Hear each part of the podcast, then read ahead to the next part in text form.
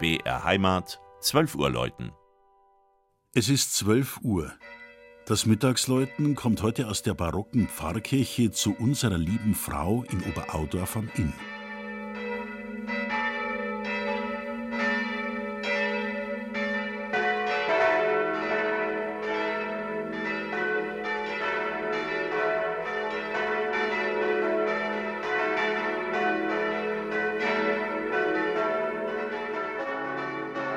Der um die 5200 Einwohner zählende Luftkurort Oberaudorf, nahe der Tiroler Grenze, ist heute ein blühendes Gemeinwesen und ein attraktives Touristenziel.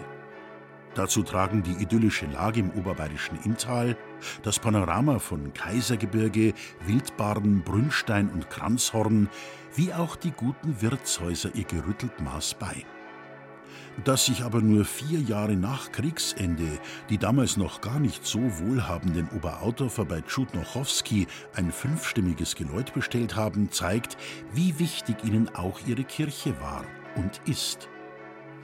Die Grundglocke der umfangreichen Lieferung aus der Gießerei in Erding ist nur eine gute Oktav höher gestimmt als die 24 Tonnen schwere Petersglocke im Kölner Dom. Wer Co, der Co.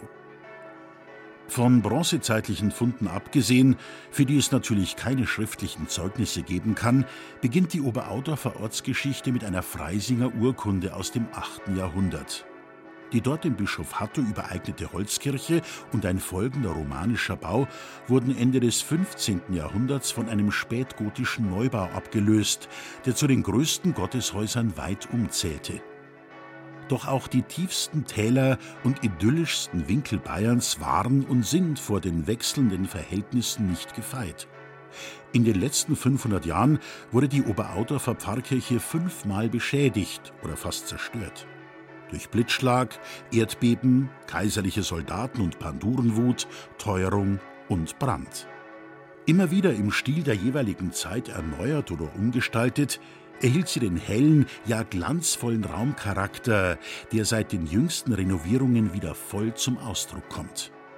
Der Raum wird beherrscht von dem reichen Hochaltaraufbau um Opferstätte, Tabernakel und Gnadenbild der Madonna. Das Mittagsleutner Soberaudorf von Georg Impler. Gelesen hat Christian Jungwirth.